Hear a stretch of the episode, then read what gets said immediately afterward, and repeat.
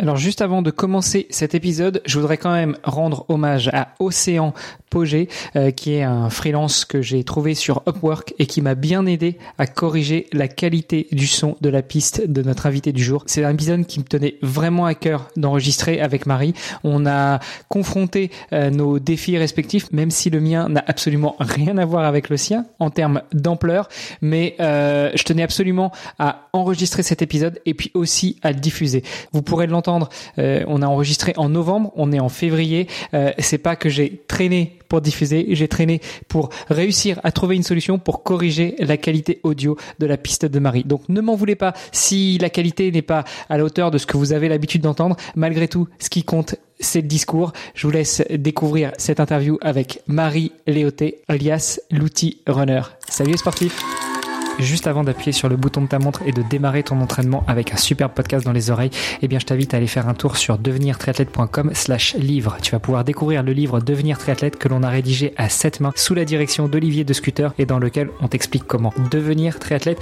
comment progresser en triathlon et enfin comment performer en triathlon. Allez, on arrête de parler. C'est parti.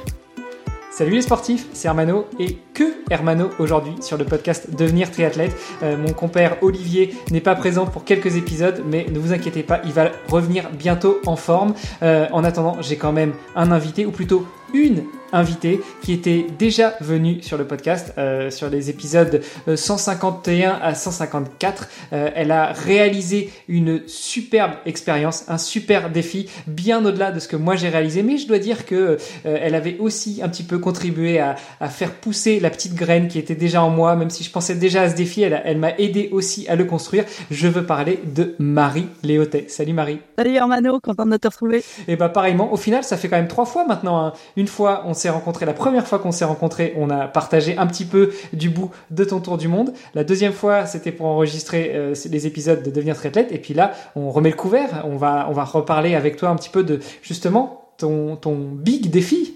Ouais, la boucle est bouclée maintenant. Et puis, euh, ça fait quand même un an maintenant euh, que je suis revenu de, de ce tour du monde. Donc, c'est passé des choses. J'ai dû gérer l'après.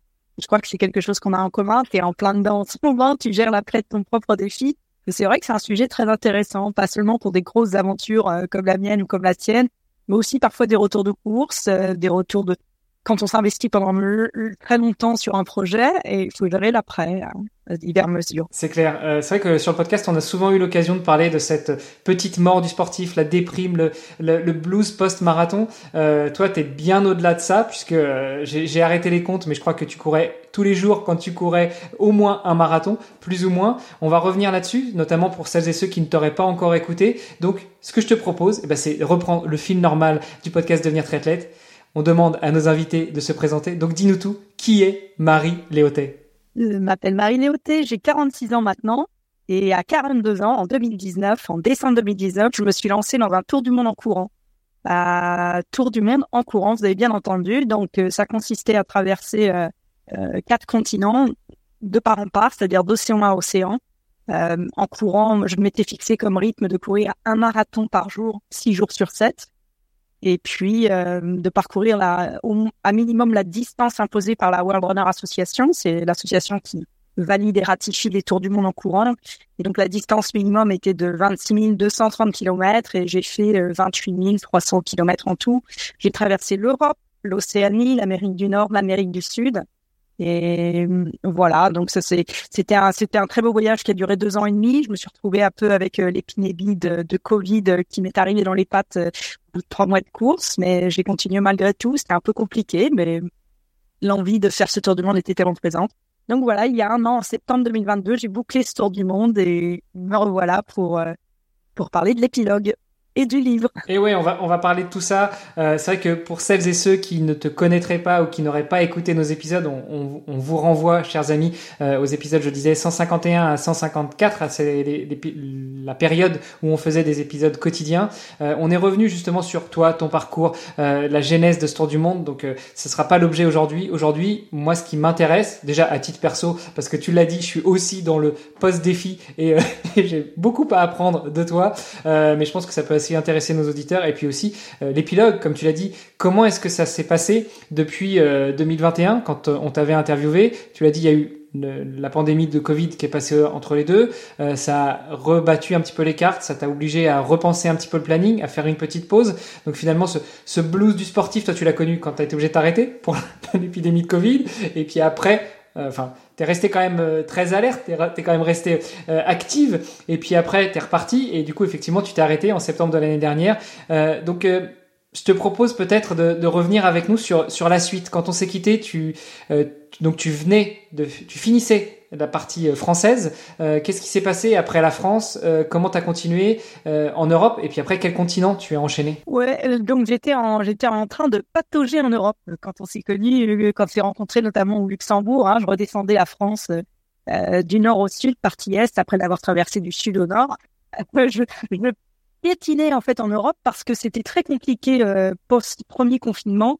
Euh, on n'était plus en confinement, mais il y avait des frontières ouvertes, des frontières fermées, des pays dont l'industrie du tourisme était euh, était au point mort, donc dans les je pouvais pas traverser parce que où me loger, où aller me euh, où aller trouver mes ravitaillements, c'était c'était vu que j'étais en solo, c'était très compliqué.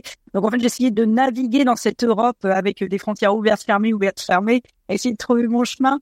Et en fait, cette traversée de l'Europe qui aurait dû durer sept mois, hein, entre le départ du Portugal sur la côte atlantique jusqu'à le du Bosphore euh, à Istanbul, ça aurait dû, dû durer sept mois et à peu près 7000 kilomètres, je pense, 7500 kilomètres. Et ça a duré finalement 15 500 kilomètres, soit un an et demi de, de course avec, euh, bien sûr, euh, les trois mois de confinement numéro un et un mois de confinement numéro deux. Donc, euh, oui, effectivement, un an et demi de course, je, c'était, c'était un peu compliqué parce que je gardais l'objectif en, tête. Hein. C'était bien sûr de rejoindre Istanbul, de boucler le premier continent et puis d'aller rejoindre les autres. Mais il y avait tellement d'incertitudes. Hein. Tous les autres continents étaient fermés au tourisme. Hein. L'Amérique du Nord n'acceptait plus de tourisme. Euh, L'Océanie aussi, c'était complètement fermé. Il ne s'est rouvert qu'en mars 2022, hein, donc très tard. Donc c'était, il y avait, il y avait une telle incertitude en fait, mais tant que je courais, ça allait. Tant que je courais, j'étais dans le défi, j'étais dans l'aventure et je continuais d'avancer. Et donc c'est ça qui m'a fait, euh, euh, oui, ce qui fait qu'il y avait pas une déprime en fait. Il y avait beaucoup d'incertitudes, mais il y avait une réalité, c'était que chaque jour j'avançais. Voilà. Waouh. Très inspirant, très impressionnant. Comment t'as fait du coup pour euh, accéder aux différents continents? Euh, Alors je parle pas sur la partie logistique, mais pour pouvoir rentrer sur des continents qui a priori étaient fermés aux touristes, parce que mine de rien, bah, tu te déplaces comme une touriste hein, avec ton baluchon ta poussette, c'est là où tu mettais tout, tout, ton matériel. Mais, mais ouais, quand tu as des, continents ou des pays qui sont fermés, comment est-ce que tu ajustes Comment tu te déplaces? Est-ce que tu restes en attente dans un pays à, tourner comme un hamster dans ce pays? Ou, ou tu modifies tes plans? Alors, j'ai été logée à la même enseigne euh, que tout le monde. Donc, une fois que j'ai réussi à finir euh, euh, la traversée de l'Europe, donc la complication principale pour finir l'Europe, c'était qu'à l'époque, euh, ça ne dit peut-être pas, mais les frontières terrestres avec la Turquie étaient fermées. Il y avait plus une seule frontière terrestre ouverte. Et donc, c'était très compliqué pour moi de refaire mes plans pour arriver par les pays qui étaient ouverts arriver à cette une frontière. Enfin bref, c'était très compliqué. Et puis finalement, les autres frontières terrestres avec la, entre la Grèce notamment et la Turquie sont ouvertes.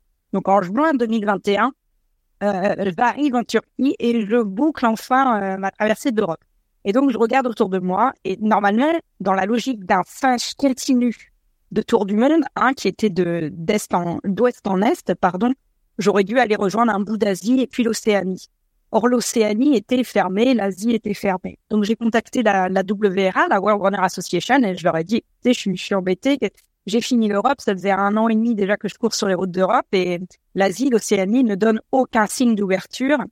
Et donc la WRA me dit, bah, à, à circonstances exceptionnelles, euh, voilà, exceptionnelle. Et donc ils m'ont dit, euh, va sur le, le, prochain continent qui est ouvert que tu et puis va le traverser et la situation aura certainement évolué d'ici là. Et en fait, les États-Unis venaient juste de rouvrir leurs euh, leurs frontières aux touristes.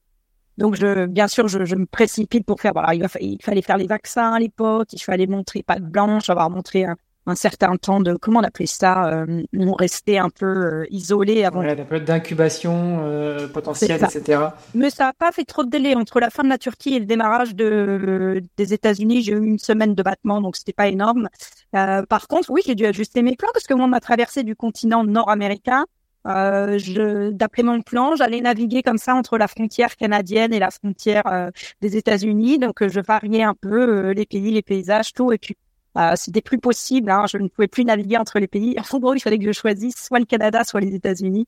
Et comme j'avais un visa de 10 ans pour les États-Unis, bah ça s'est imposé. Donc du coup, j'ai traversé de Seattle à New York, mais en restant d'un seul côté de la frontière. Donc j'ai voilà, j'ai raté mes chutes du Niagara. Tant pis, c'est pas grave, on ira les voir une autre fois. Mais euh, non, non, c'était c'était magnifique.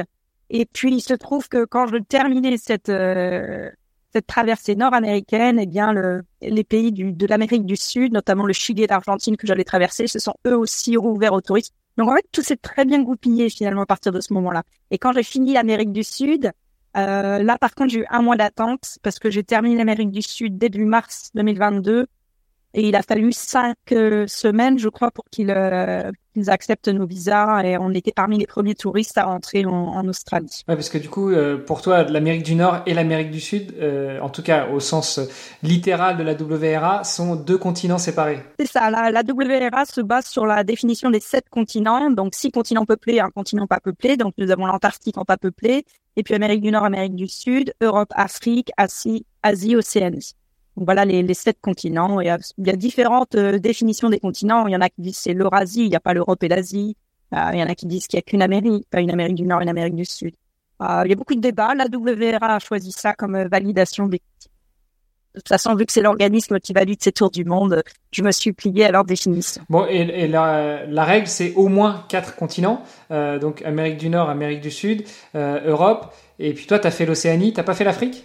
Non, alors l'Afrique, ça sera un prochain défi. C'est vrai que si on regarde sur une map monde, de toute façon, quand vous faites un tour du monde, euh, vous ne traversez jamais plus de deux ou trois continents si vous suivez une latitude constante.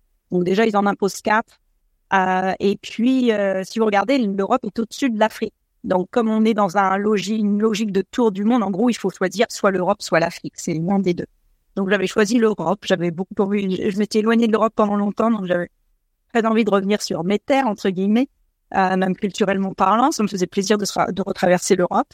Et puis, mais oui, mais l'Afrique, puisque tu en parles, ce sera un, prochain projet.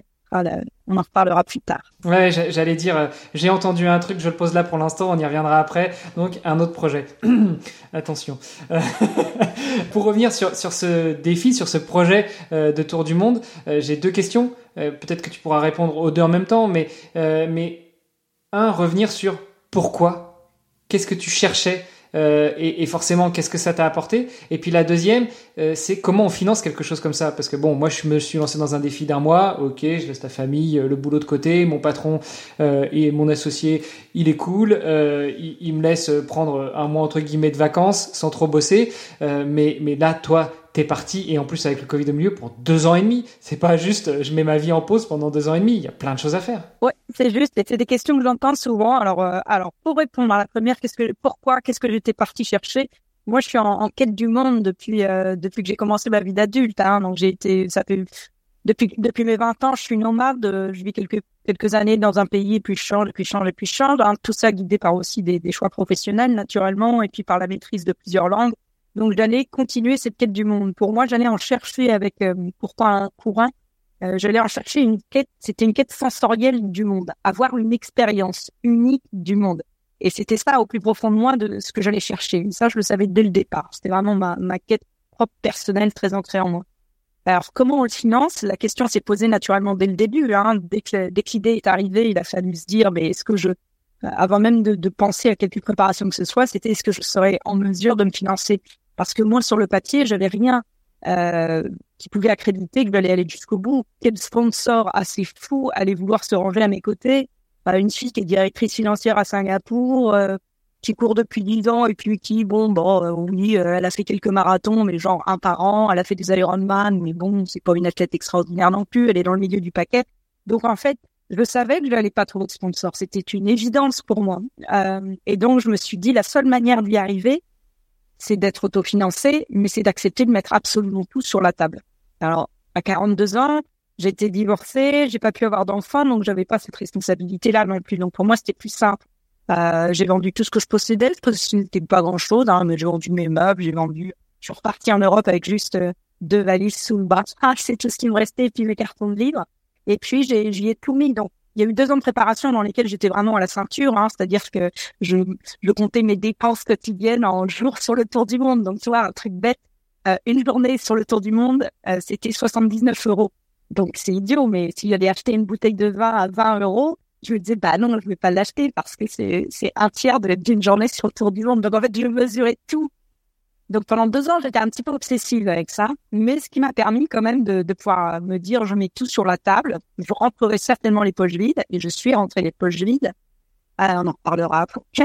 mais euh, c'était d'être euh, prête à faire à ce niveau de sacrifice parce que vous faites le calcul, hein, 79 euros par jour pendant deux ans et demi, et puis vous ajoutez euh, les grosses dépenses euh, logistiques que je mets pas dedans. Par exemple, les billets d'avion sont pas inclus, euh, les dépenses d'équipement. Ça, c'était les 119 euros par jour. C'était ce qui était logement, nourriture, et puis bah, toutes les petites dépenses du quotidien, faire des machines à laver, réparer son équipement, acheter une paire de chaussures de temps en temps. Voilà. Donc, on arrivait à ce chiffre-là.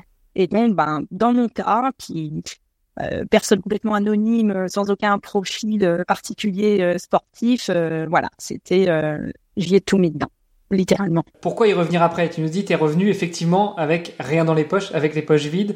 Déjà sur cette partie un peu financière pour finir dessus. Et par contre, j'imagine que t'es pas revenu complètement euh, à vide. T'es revenu peut-être avec ce que t'étais parti chercher, avec plein d'expériences, plein d'anecdotes, plein de plein de choses en tête. Euh, je te laisse revenir là-dessus. Ah oui, oui, moi je dis souvent une, une de mes, enfin, un de mes auteurs préférés, c'est John Font. Euh, j'aime beaucoup la littérature américaine de cette période-là. Et puis, euh, son héros, Bandini, c'était un type un peu... Euh, il faisait son, son rêve hein, tout le temps. C'était d'être un peu un, un auteur, un artiste reconnu américain, un écrivain.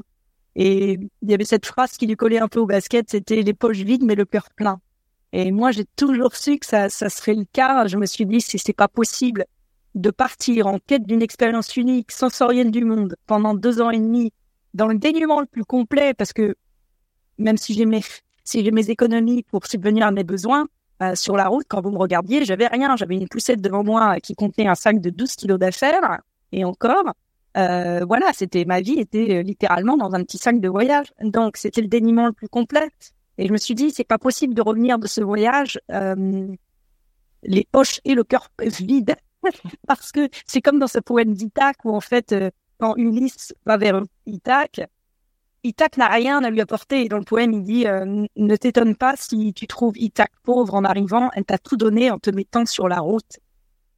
Et, c'est ça, cette phrase est très importante, parce que ta destination t'a déjà tout donné. Elle t'a donné le voyage, elle t'a donné ce cheminement incroyable de deux ans et demi elle est là, la richesse. Donc oui, quand tu arrives à ta destination, tu as les poches vides, Ita qui est pauvre, elle a rien à te donner. Mais tu as tout. Tu as tout le reste. Et ça, c'est, ça pas de Ouais, j'ai, j'ai, les yeux qui commencent à se mouiller un petit peu. en audio, c'est pas facile à transcrire, mais voilà, je suis transparent. Euh, ça me rappelle beaucoup de, bons moments.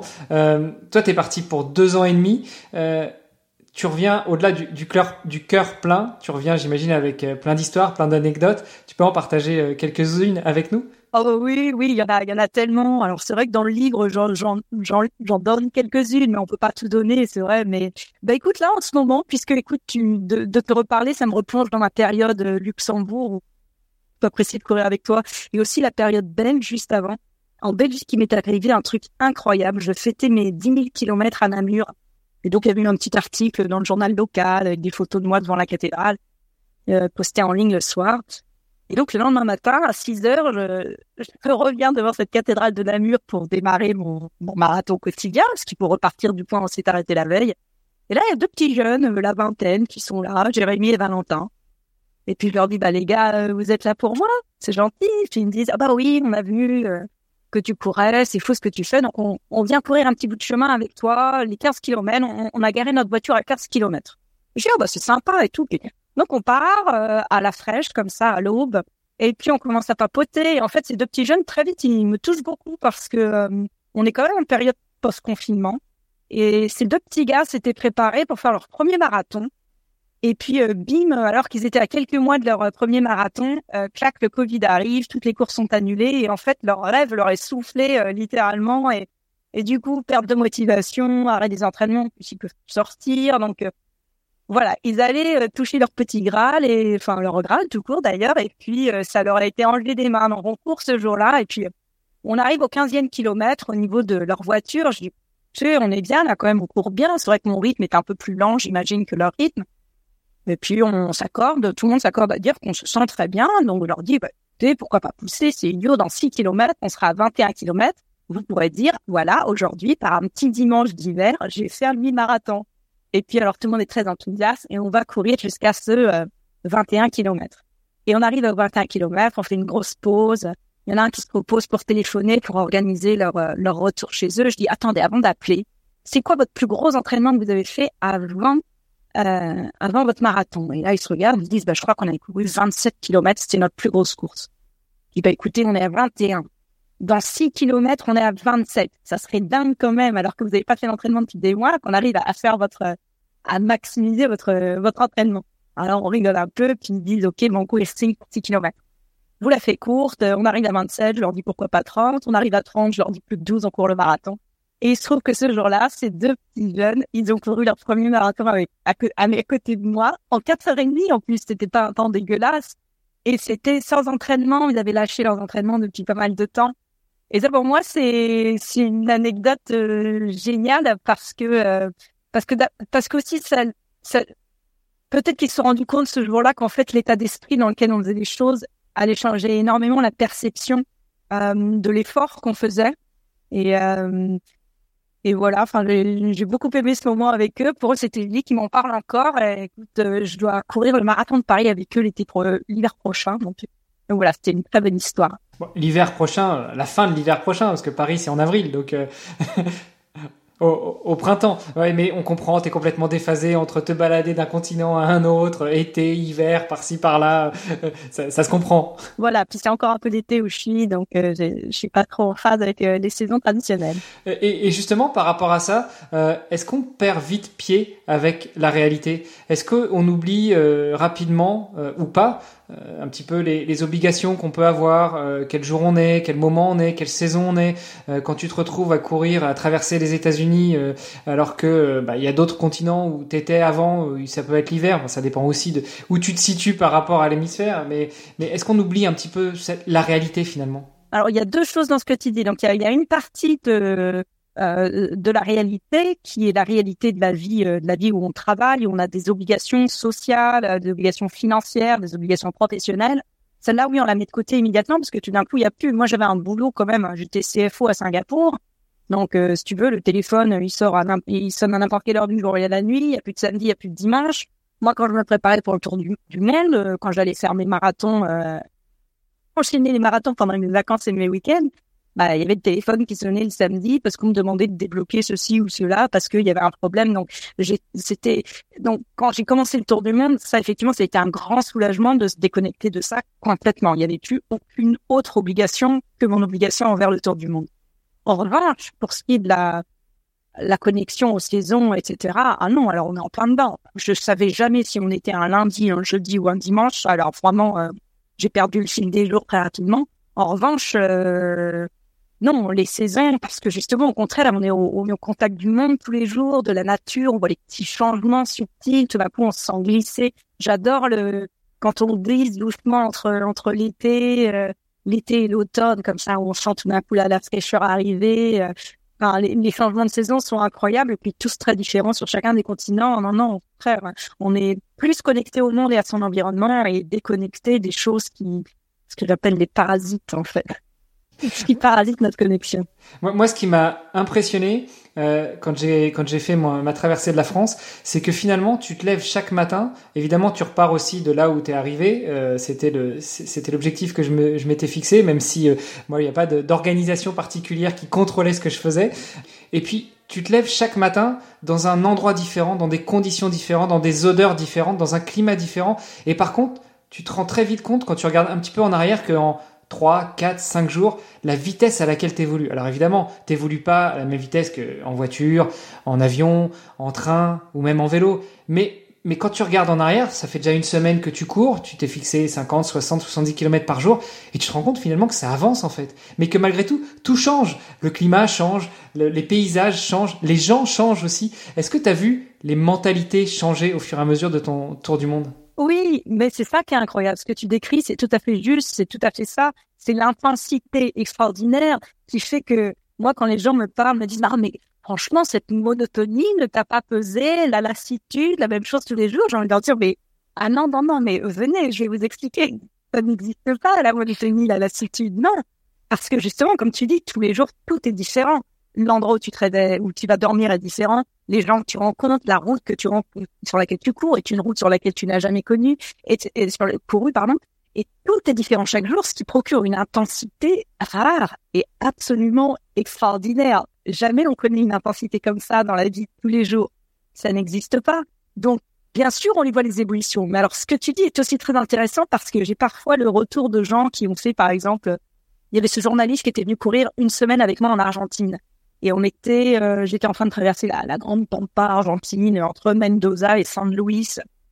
Et lui, quand il a fait son, son article euh, sur euh, sa traversée, il parlait justement de ça, de la monotonie, des grandes lignes droites, des machins. Et c'est cool parce que moi, je l'ai pas du tout vécu comme ça. Moi, au contraire, ce que j'avais vécu, c'est que cette pampa, pour moi, dans mon contexte du Tour du Monde, hein, donc version XXL, elle s'inscrivait dans un film très lent, mais il y avait eu, euh, il y avait eu la côte chilienne, il y avait eu la montée des Andes, il y avait eu la descente sur Mendoza, il y avait eu, et je voyais l'arrivée sur Buenos Aires.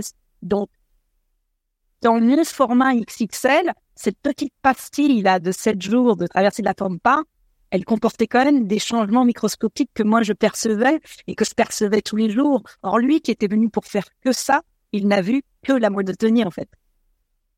Et c'est ça qui est fabuleux parce qu'en fait elle n'y est pas du tout quand tu te projettes dans quelque chose de beaucoup plus long, de beaucoup plus dans le long terme, comme tu as traversé la France j'imagine, c'est ça. Tu vois un changement fou tu pars de Nice, tu arrives au nord de la France, enfin, c'est indescriptible ce que tu traverses. Ouais, c'est clair. Bon, moi, j'ai fait dans l'autre sens, j'ai fait du nord au sud. Euh, ce qui est sympa, c'est que je suis descendu un petit peu avec le beau temps. Euh, et, puis, j'ai commencé sous la flotte et avec, euh, au début, une petite bruine, après, très rapidement, des trompes d'eau et du vent. Donc, ce qui fait que ça pouvait pas être pire, quoi, quasiment. mais, non, je suis d'accord avec toi. Maintenant qu'on a parlé un petit peu, on a replanté le décor, on a parlé un petit peu de, de ta traversée comment on se remet de tout ça? Là, c'est vraiment juste de la masterclass euh, pour moi. Comment on se remet de tout ça? Toi qui es arrivé il y a un an, euh, comment on reprend pied avec la vie normale? Pour autant qu'elle soit normale, parce que quand tu as vécu ça, il n'y a plus rien qui est pareil. Il n'y a plus, plus rien à la même saveur. Tu perçois des choses que tu percevais pas avant. Tu, tu perçois des, des choses chez les gens, des comportements, choses que aurais peut-être, auxquelles tu te serais peut-être jamais arrêté avant? C'est ça. Et en fait, la vie normale, déjà, moi, je ne j'avais l'impression de pas mener une vie normale. Hein. Enfin, ma norme à moi était pas la norme de tout le monde. Euh, changer de pays tous les cinq ans, euh, partir avec deux valises sous le bras euh, pour aller en Asie, pour aller en Grèce, pour aller voilà, c'était pas tout à fait la norme. Donc moi, la vie normale, normée, je la connaissais pas vraiment, donc ça, ça, ça me faisait moins peur. en revanche, je savais que d'arrêter un rythme, parce que ça arrête du jour au lendemain. Hein, c'est ça qui est un peu terrifiant, c'est que vous vous faites la dernière foulée et sur cette dernière foulée, tout s'arrête. Et, et, et, c'est quand la ligne d'arrivée arrive, en fait. Moi, je me rappelle, c'était quand j'arrivais à Sydney. Donc, je traverse le jardin botanique et là, tout d'un coup, je vois la petite foule. Il n'y avait pas grand monde, mais il y avait quelques personnes qui m'attendaient. Et c'est dans ce moment-là que je réalise, bon sang, mais je me suis beaucoup projetée dans l'après. Enfin, j'ai essayé de faire le travail de me projeter dans l'après, mais j'ai jamais visualisé ma dernière foulée, quoi. Le moment où j'accepte que mon dernier pas, là où j'arrête les GPS, et ben voilà, ça signe la fin, la fin du truc. Et j'ai trouvé ça fou et en fait j'ai eu une espèce de déconnexion un peu cérébrale, une sorte de dissociation. J'étais là sans vraiment être là. Et ça prend du temps. Et alors l'après, par contre, euh, alors ça s'était bien goupillé parce que je savais ce que j'allais faire. Je voulais écrire le, le récit de cette aventure euh, folle. Euh, je voulais, je voulais aussi ah, parce qu'il fallait, j'avais une obligation quand même. Euh, comme j'étais vraiment revenu les poches vides, bah il fallait quand même euh, enflouer un peu les caisses. Donc j'avais quand même préparé des séries de conférences pour le monde de l'entreprise. Euh, alors ça nourrit pas son âme énormément, mais d'en faire quelques-unes, ça permettait de me remettre quand même un peu à flot et, et d'avoir aussi la sécurité pour écrire ce livre sans avoir demandé euh, si j'avais acheté euh, assez d'argent pour acheter à manger. Donc en fait, entre les conférences et le livre, ça s'est bien goupillé. Euh, donc là maintenant, le livre est sorti. Euh, j'ai toujours un peu de conférences de temps en temps, mais là, ça y est, je passe complètement à la prochaine étape qui est de me remettre un seul professionnellement. Donc euh, voilà, je, je, vais me remettre à mes activités dans la finance. Mais ça se goupille bien parce que, comme je le disais, pour moi, à la différence de nombreux autres, euh, mon tour du monde, il s'inscrivait dans mon parcours de vie, donc dans mon parcours de vie nomade, euh, dans cette quête du monde qui était en moi, etc. Donc c'était une manière différente finalement de vivre euh, cette quête du monde, mais ma vie, ma vie de nomade continue. En fait, pour moi, si je regarde, si je dézoome complètement sur ce que j'ai fait, euh, il y, a, une continuité, il n'y a rien qui ne s'arrête. Donc en fait, c'est en, le voyant de cette manière-là que j'arrive à, accepter. En revanche, ce qui manque, et ça, bien sûr, j'imagine que toi, Mano, c'est la même chose pour toi. Ce qui manque, c'est cette intensité folle euh, au quotidien, et puis la simplicité du dénouement de la vie sur la route, qui est d'une simplicité folle, et c'est exaltant. Ouais, on en parlait tout à l'heure en off, hein, euh, et je te disais quand tu me demandais comment ça va, je te disais moi, ce qui me manque, c'est ça, c'est tu sais que tu te lèves le matin la petite toilette, t'enfiles les la tenue, les vêtements, les chaussures, tu vas prendre ton petit déj, hop, tu brosses les dents, et puis t'es déjà dans le mindset, je sais ce que j'ai à faire, hop, tu regardes la montre, t'enclenches, t'as la carte tout droit, et puis, puis voilà, c'est la seule chose que t'as à penser en fait. De temps en temps, des petits coups de fil et autres, mais, mais, mais c'est tout quoi. Euh, tu, tu disais tout à l'heure que tu, tu avais essayé de faire ce travail de visualisation de la ligne d'arrivée qui est virtuelle, plus ou moins. Euh, j'ai essayé de faire le même travail moi et en fait pour la petite anecdote quand je suis arrivé euh, à Menton là où je m'étais dit j'arrêterais déjà j'avais pas fait le jeu d'aller euh, sur Google Maps euh, ou autre et puis de tu vois de, de visualiser l'arrivée. Je me suis dit j'irai à la frontière franco-italienne. Et par contre, quand je suis arrivé à Menton, euh, bah, ma famille avait pris un peu de retard, ils étaient coincés dans le trafic et il y avait personne pour m'accueillir. Donc je suis arrivé là, sur cette ligne d'arrivée virtuelle et, et en fait, t'es tout seul et tu dis, bon bah voilà, je l'ai fait, mais, mais en gros, c'est ça, c'est je fais quoi maintenant? Et euh, c'est bien que tu aies préparé euh, la suite. Alors j'imagine que sur ces deux ans et demi, tu as eu le temps de préparer tout ça. Euh, tu l'avais préparé un peu avant, tu l'avais préparé pendant, on t'a aidé, on t'a accompagné pour faire tout ça? Euh, non, en fait, il y a eu un petit coup de pouce. Effectivement, ce, ce, journaliste dont je parlais, qui était venu courir une semaine avec moi en, en, Argentine, il avait une double casquette. Il était non seulement journaliste, mais il avait des contacts euh, dans l'édition. Euh, euh, je sais pas comment il s'appelle, éditeur freelance, je crois qu'on dit. Et donc, il m'a, il m'a permis d'aller rencontrer des éditeurs. Et puis, euh, donc, le choix s'est calé sur euh, c'est Kalman Levy qui m'a ouvert les bras et qui m'a donc signé. donc, j'ai pu écrire ce livre, Le Monde sous métier et Kalman, c'est vrai que c'était une très belle maison, donc ça, j'ai eu la chance d'avoir euh, d'avoir eu le coup de tous euh, pour aller les, les rencontrer. Et puis euh, et puis donc ça m'a un peu parce que l'écriture d'un livre finalement, hein, c'est pas du tout si simple que ça. Moi, j'avais comme matériel, j'avais deux ans et demi d'aventure, j'avais 825 pages de blog parce que j'écrivais mon blog tous les jours. Et en fait, on se dit Bon, alors là, il s'agit plus de raconter euh, le quotidien euh, blow by blow, comme on dit en anglais, euh, au jour le jour, à, tout ce qui est arrivé. Il s'agit de, en fait, d'essayer de, de, rattraper la saveur, un peu comme un thé qui a infusé. Et vous essayez d'attraper les, les, saveurs de tout ça, et surtout de raconter une histoire, parce qu'il faut que le lecteur puisse comprendre comment vous, vous y êtes allé. Sur 8 milliards d'individus, il n'y a que 7 personnes au monde qui ont fait un tour du monde en courant. Donc, il faut que le lecteur puisse comprendre ce qui fait que moi j'y vais et, pourquoi. C'est vrai qu'il y a des circonstances, il y a des dans ma vie, il y a des conditions qui font que peut-être pour moi c'était euh, euh ça avait plus de sens, peut-être que pour moi c'était aussi plus facile euh, d'une certaine manière. Et puis et puis après d'aller raconter une histoire parce que je pense que encore une fois quand seulement cette personnes au monde l'ont fait, c'est qu'il faut c'est pas une qualité, mais c'est un, comment dire, c'est un espèce de, de moteur qu'il doit y avoir. Et nous, on est euh, fait de telle manière qu'on a ce moteur. Moi, ce moteur, c'était l'envie. L'envie, elle était ancrée dans un parcours de vie, dans l'inspiration d'une grand-mère euh, qui était elle-même euh, un peu nomade, qui était, qui était très féministe et qui, et qui m'a beaucoup ouvert sur le monde. Et, et donc, il faut, faut réussir à faire passer ça. Il faut, en fait, c'est plus de, de raconter différemment ce tour du monde. Et donc, c'était un vrai travail. Et moi, ça m'a pris, bah, oui, j'ai fini le tour du monde en septembre. Euh, j'ai rendu ma première version du manuscrit euh, au mois de mai. Donc, euh, il y a eu des mois d'écriture. Ça se fait pas, ça se fait pas tout seul. C'est, on s'engage beaucoup aussi dessus. Donc voilà, ça m'a permis aussi de, d'aider à poser l'aventure un peu.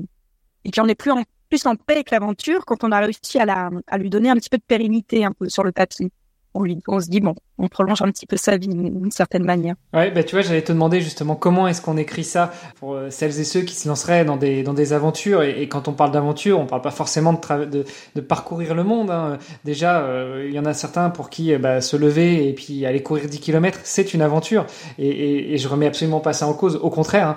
euh, moi je, je, je, suis un fervent défenseur de ceux qui, qui bougent plutôt que de rester assis dans le canapé. Euh, donc on peut tous raconter notre aventure, mais mais ouais, comment comment est-ce qu'on arrive à poser ça? Tu l'as dit, il faut trouver le fil, qui va te permettre de raconter une histoire, euh, de pas se perdre non plus dans tous les détails. 825 pages de blog, ça veut dire que tu les relis un petit peu, tout au fur et à mesure. Tu, fais appel à ta mémoire, tu te bases uniquement sur ta mémoire, tu essayes de, ressortir le fil rouge de tout ça. Comment est-ce que tu construis ton histoire de ton tour du monde? Ah bah, ça a été la partie la plus compliquée euh, en plus, hein, vraiment de, de, construire ça. Moi, je voulais vraiment, j'étais, euh, je voulais qu'il y ait quand même un, cheminement, euh, une, ligne de temps hein, quand même, même si je voulais pas raconter un truc chronologique. Euh.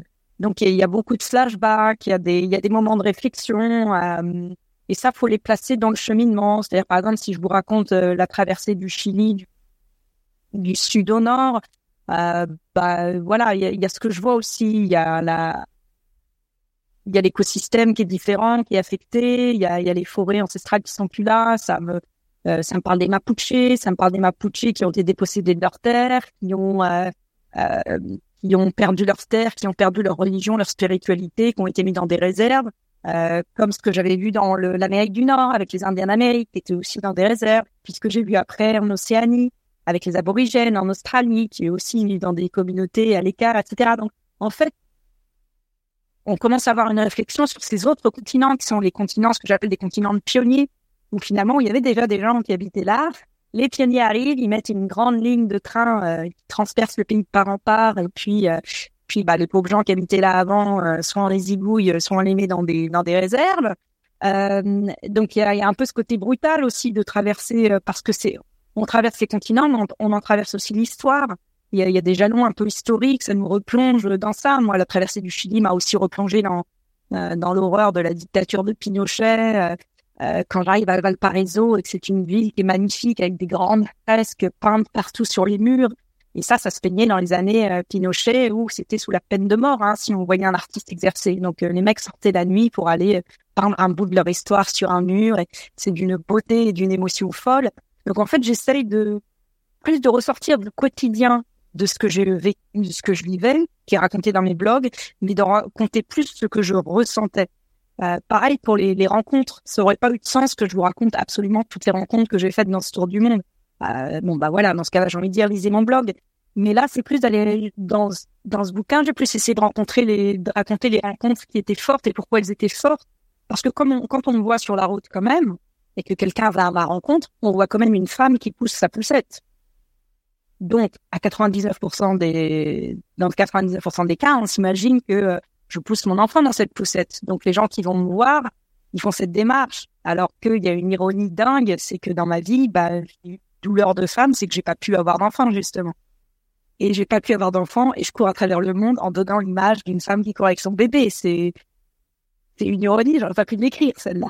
Tellement elle est folle, donc faut aussi d'expliquer aussi. Donc euh, voilà, c'est d'écrire les choses différentes et de leur donner un, de trouver un peu le, fil rouge de tout ça finalement. Et, pour, conclure là-dessus, le fil rouge, en fait, je le raconte, je crois, dès le début du livre où cette fameuse grand-mère qui était euh, féministe, qui était directrice de la bibliothèque féministe de la ville de Paris, elle a, beaucoup bossé pour mettre les femmes à leur place euh, dans le monde de la littérature. Et, euh, donc, cette grand-mère, un jour, je, déloge un, livre de ses étagères et je tombe sur cette phrase de Steinbeck qui est en première page, ou même, voire même la première phrase de son bouquin qui s'appelle Voyage avec Charlie. Et ça dit, euh, quand j'étais jeune et possédée du besoin d'être toujours ailleurs, les gens mûrs m'assuraient que cette maladie guérirait avec le temps. Euh, et puis les années passent en gros et cette maladie, je le crains, est incurable. Et là, je trouve la validation. J'ai 15 ans, je dis ça et je me dis, ouais, ça va, mon cas n'est pas désespéré. Je me sens nomade dans l'âme et il y en a d'autres, il y en a d'autres que moi. Et en fait, j'ai lu son bouquin parce qu'il donne la validation de ça. C'est, voilà, quand on est possédé du besoin d'être toujours ailleurs. Quand on se dit toujours, c'est pas de se dire l'herbe est peut-être plus verte ailleurs, c'est la curiosité incroyable de se dire mais comment on vit ailleurs euh, Comment Moi, je n'aimais pas du tout être touriste quand on allait en tourisme avec mes parents, parce qu'on y allait, on restait un jour, une semaine, deux semaines dans un pays et on rentrait. Et moi, j'avais cette frustration de me dire mais ils vivent comment les gens là-bas? Moi, j'aimerais bien vivre là. Quand j'habite dans cette, quand on habite dans cet appartement, on fait quoi comme métier? On va où faire ses courses? Moi, moi, c'était ça qui m'intéressait, fait d'être nomade. Donc c'est de retrouver un fil rouge et puis de, de donner du sens aux choses. Est-ce que du coup, tu l'as trouvé cette réponse-là? Parce que tu as traversé le monde, tu as parcouru le monde en courant, enfin tu as plus oui, fait un tour du monde parce que tu pas parcouru le monde entier, mais est-ce que tu as trouvé cette réponse? Parce que finalement, tu, tu sautais euh, d'un endroit à 42 euh, km plus loin le lendemain. Tu, tu prenais pas trop le temps de t'établir, de découvrir euh, la culture, les gens à un endroit en particulier. Après, bien sûr, quand tu traverses un pays, quand tu traverses un continent, finalement, tu es un peu immergé dans cette culture. Mais ça reste que, que très éphémère. Oui, c'était un complément en fait, parce que moi, depuis mes 20 ans, j'avais cette quête du monde en mode allez, je vais, je m'installe en Écosse pendant euh, quelques années, et puis c'était 4, 5, 6, 7 ans, et puis j'y travaille, je m'installe, je m'installe, je m'imprime de la culture, etc. Puis hop, je prends mes bagages, hop, j'ai une opportunité pour bosser en Grèce, paf, j'y vais. J'apprends la langue, j'apprends la culture, je, etc. Donc en fait, ça, moi, je l'ai fait pendant euh, 20, euh, un peu plus de 20 ans. Et quand j'ai 42 ans et que je pars dans ce tour du monde, c'est parce que justement, je vais en chercher une, une espèce de d'expérience accélérée en fait, où je me dis, il me faudrait combien de vies pour faire le tour du monde euh, en mode nomade, je m'installe, je m'entraîne, etc. Donc j'allais chercher autre chose, hein. c'était plus la quête sensorielle, comme je disais, du monde. C'était vraiment les cinq sens en éveil. La culture, euh, je l'attrapais au fur et à mesure, parce que quand on rencontre des gens, quand on traverse les villes, d'ailleurs, on, apprend les, marqueurs de la culture dans l'architecture, dans, dans ce qu'on voit autour de nous, dans les champs cultivés, dans, euh, dans la manière dont vivent les gens. Tu sais, en, Europe, quand je passe de la Croatie à l'Albanie, D'ailleurs, est-ce que c'était la Croatie et l'Albanie? C'était oui. Et, euh, et je passe cette frontière et tout d'un coup, je me retrouve en Albanie tout sang. Je vois des minarets, euh, je vois des gens qui, qui voyagent sur des, des carrioles euh, tirées par des ânes ou des chevaux, ou bien alors des vélos déglingués. Et tout d'un coup, je me dis, mais je, suis projeté dans un autre monde. Et c'est parce que c'est c'est un changement culturel qui est brutal. Hein, quand on rentre en Albanie et je découvre un pays extraordinaire euh, qui fait partie de mes pays préférés de l'Europe. Et puis, et puis il y a des frontières qui sont plus douces, où on passe doucement de la culture albanaise à la culture grecque, parce que grecque parce que c'est une région qui a été souvent euh, un coup elle était albanaise, un coup grecque, etc. Donc il y a, il y a des passages de frontières et de cultures qui sont plus subtils, mais en fait en voyageant comme ça, par petits rythmes, hein, de 40 km en 40 km, on arrive finalement à capter euh, la culture différemment, à utiliser ces cinq sens. Ce que je vois quand je suis en Grèce, et tout d'un coup je vois les traces de la culture vénitienne, et tout d'un coup, etc on en attrape l'histoire, on en attrape euh, tout, la culture culinaire, euh, les, accents qui chantent, les tout, c'est on attrape beaucoup de choses. Ouais, ça, ça va très vite, euh, mais ça va aussi très lentement. Et c'est l'un des plaisirs du voyage à pied, que ce soit en marchant ou en courant. C'est ça. Il y a une, il y a un côté, tu sais, il y a, je vais te donner une image pour ça. Quand le Covid arrive, je suis à Pise, à Pise en Italie, et je suis sommée de quitter le pays. Donc je, voilà, je prends un avion qui me ramène à Paris et quand euh, l'Italie se déconfine au bout de trois mois, eh ben, il faut que je reparte de Pise. Donc, je reprends un, un avion et je fais donc Paris-Pise euh, en avion. Et donc, le vol, il dure, je sais pas moi, une heure et demie, euh, quelque chose de, de ridicule. Et je regarde, je regarde par le hublot de la fenêtre, euh, je vois des champs, je vois les Alpes, et hop, pouf, je vois l'Italie, puis on atterrit. Une heure et demie, c'est bouclé. Et en fait, je l'ai fait plus tard, cette traversée dans mon tour d'Europe qui n'arrêtait pas de piétiner à cause du Covid suis remontée quasiment de l'Italie, enfin, jusqu'à la France, et puis après, je suis redescendue de la France jusqu'à l'Italie.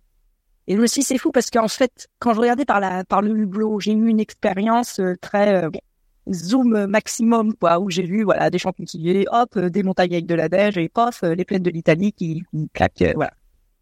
En une heure et demie, l'expérience était bouclée.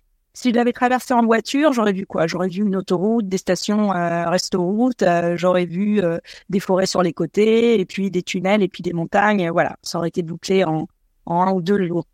Mais là, de l'avoir traversé à pied, c'est fou parce que tous les jours, je me rappelle, je me rappelle le, coucher, le lever de soleil ce jour-là. Je me rappelle les odeurs, je me rappelle les gens que j'ai rencontrés en route, je me rappelle où j'ai dormi la nuit, je me rappelle l'endroit où je me suis arrêtée sur le bord de la route pour faire une pause la, foule de mémoire sensorielle qu'on a de ce voyage-là. Alors, il y a mille façons de le faire.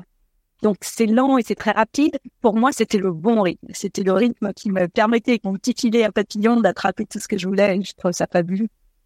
Tu parles de, de, ces, euh, de, cette partie un peu sensorielle. Est-ce que euh, dans le, cadre de ton, de, ton tour du monde, ou même depuis un an que tu es arrivé, des moments, tu as certaines odeurs que tu sens qui te renvoient comme un flashback. Tu sais, comme on voit souvent dans les films, une, une lumière, une musique, et le, héros repart en arrière. Ça te fait ça aussi? Bah écoute, là, tu fais bien de me dire ça. juste avant l'enregistrement de ce podcast, je suis allée faire un petit tour en courant.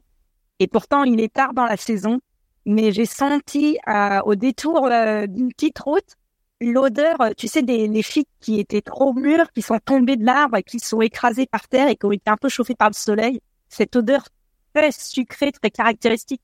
L'air qu'on respire est très dense d'un coup. Et je me suis pris ça en plein nez et je me suis retrouvée dans ma, ma traversée de la, Grèce euh, août-septembre quand je chantais en fait avant même de voir le figuier, je chantais les, les arbres et j'adorais les, les, manger parce qu'en plus c'est c'est super de manger une figue, c'est plein d'énergie et tout quand on quand on court. Et, et donc euh, voilà, voilà. Juste aujourd'hui, là, il y a à peine une heure, euh, je m'en suis pris un euh, flashback et ça arrive tout le temps. Oui. Tu, m'étonnes, ça doit être, ça doit être un petit peu déroutant parfois. Et puis une fois que tu l'as apprivoisé, une fois que tu t'es habitué, je pense que c'est, c'est un peu comme le shoot d'un drogué. C'est le genre de choses que tu recherches un peu, non? Oui, ça vous replace directement. Mais ce tour du monde, il est pas, il est, pas mort pour moi. Ça, m'arrive même euh, bêtement. Hein, des fois, j'ai imprimé mon blog, donc j'ai imprimé mes 825 pages de blog. J'avais fait un, espèce de gros livre énorme, et de temps en temps, je me passe comme ça. Et puis, voilà, je passe pas non plus des heures, mais c'est vrai que ce qui est, incroyable, c'est que j'en ai oublié aucune. Ça m'arrête jamais de tourner une page et de me dire, ah tiens, je me souviens pas de cette vie là-bas, tiens, qu'est-ce que j'ai fait ce jour-là? Chaque fois que j'en tourne une, alors que ça fait quand même, l'aventure s'est terminée il y a un peu plus d'un an, euh, je l'ai commencé il y a quatre ans, et bah, chacune des journées de ce tour du monde, sans aucune exception, a été imprimée de manière, mais j'ai l'impression indélébile dans ma mémoire, c'est pas possible, il n'y en a pas une. Parfois, je vois juste le titre ou le jour, je me dis, ah, tiens, là, j'étais à, j'arrivais à Maribor, ah ben voilà, il pleuvait, j'étais machin, j'étais, ah ben oui, j'ai dormi là. Tout, tout me revient, tout. Parfois même l'endroit où j'ai fait une pause, j'ai rencontré un chien ou un chat abandonné sur le bord de la route c'est fou, ça. Et tu dois avoir la même chose. Ton, ton, ton, traversée de la France, elle doit être gravée étape par étape. Tu n'oublieras jamais ce truc. Ouais, ouais. Alors des, moments justement, je me surprends à oublier. Alors moi, j'ai pas écrit de, page de blog, même si j'aurais voulu. Euh, C'était un peu l'idée au départ, et puis finalement, j'étais absorbé par par profiter pas kiffer, comme diraient les jeunes. Ça fait tellement vieillard quand, tu dis comme, comme diraient les jeunes. Je me sens vieux d'un coup. Mais euh, non, mais par contre, j'ai fait pas mal de photos et je me replonge dans, dans mes photos. ah bah voilà, c'est ça. Et tu vois, hier justement, euh, euh, après le dîner avec mon épouse, on, on, prenait un peu de temps pour tranquillement se prélasser dans le canapé, regarder la télé. Et puis puis on, on, on se rappelait euh, une étape où j'étais parce qu'on parlait des différentes douleurs que j'avais pu rencontrer et, et, je me souvenais plus du nom de l'étape. Mais je me souvenais de certaines choses. Je me souvenais des gens qui m'avaient euh, euh, qui m'avaient accueilli. Je me souviens que c'était près d'un lac. Je me souviens que j'avais vu la mère d'un copain qui était venu m'apporter un chèque pour contribuer justement aux causes que je soutenais. Et donc en retirant un peu le fil je suis retombé je suis retombé sur le nom de la ville en question. Mais par contre effectivement j'avais les flashbacks de, de certaines de, de, certaines vues de, de cette descente pour pour pour tout, tout, partager, mon épouse me demandait à quel moment t'as pleuré pendant le défi. T'as pleuré de douleur ou t'as pleuré de, euh, bonheur. Et, je me souvenais de ça dans une grande descente. Euh, j'avais euh, mal à mon tendon d'Achille et j'en pleurais de douleur et j'étais au téléphone avec elle avec les écouteurs vissés sur les oreilles et j'essayais juste de me rappeler cette fiche vide. Mais, mais ouais, je vois très bien de, quoi tu veux parler. Et pardon, je rebondis juste sur un truc, mais parce que tu as touché un truc, tu disais justement avec ton épouse. Moi, il y a un truc fabuleux, c'est que je suis partie dans ce voyage en solo complètement. Donc mes deux premières années de route, elles étaient 100% solo, euh, toute seule avec ma poussette. Donc en fait, le blog me servait à capturer tout. Et, et c'est vrai que j'ai des souvenirs communs quand même qui sont avec les gens que j'ai rencontrés en route, etc. Mais c'est anecdotique. Et dans les huit derniers mois du voyage, j'ai été accompagnée par James, donc mon compagnon qui est venu au début. Son aide euh, était juste pour euh, transporter mes affaires pendant la cordillère des Andes, pour pas que j'ai à pousser mes 30 kilos jusqu'à 4000 mètres d'altitude. Et puis finalement, euh, donc il a traversé toute l'Amérique du Sud avec moi et toute l'Australie avec moi. Et ce qui fait la grosse différence, c'est qu'on a des souvenirs communs. Et ça, c'est c'est d'une valeur folle parce que euh, ça peut être au détour d'une conversation. On se dit tiens, tu sais, c'est comme de quand on arrivait à Goldbourg là où on a vu. Et puis d'un coup, c'est il est extrêmement vivant parce qu'il vient dans la conversation. Alors que c'est vrai que plus mes mes deux premières années de course viennent moins euh, dans, dans, les conversations quotidiennes. Mais peu importe, c'est le tour du monde et d'avoir partagé avec quelqu'un, ça fait vraiment une grosse, grosse différence dans la manière dont, le, dont tout ça est vécu après. Ouais. Ah, c'est clair, c'est clair. Euh, moi, je l'ai fait aussi, alors presque en solo, parce qu'il y avait Paul que tu as rencontré aussi, mon entraîneur qui m'a accompagné, euh, accompagné, qui avait, qui conduisait le van et qui faisait des, sauts de puce pour la partie ravitaillement. Euh, c'était beaucoup moins route que toi à pousser ma poussette, même si euh, l'idée m'a traversé pendant un moment. Et justement, pareil, c'était une réflexion qu'on avait hier soir avec mon épouse. Elle, me disait, je sais pas si ça aurait marché si ça avait été elle qui m'avait accompagné, euh, parce que on se connaît bien et justement il y a peut-être aussi l'envie de protéger l'autre, la peur de la blessure, la peur de. Euh, je me, il y a des moments j'étais vraiment, bah, j'avais vraiment mal et c'est de là que la question est venue. Euh, où est-ce que tu as pleuré de douleur Mais euh, peut-être que c'est, elle m'a dit c'est des moments où je t'aurais arrêté. Et est-ce que toi, alors on a compris que tu as rencontré James qui est venu t'aider, qui depuis est devenu ton compagnon. Donc encore une belle histoire que tu as écrite pendant pendant ce tour du monde.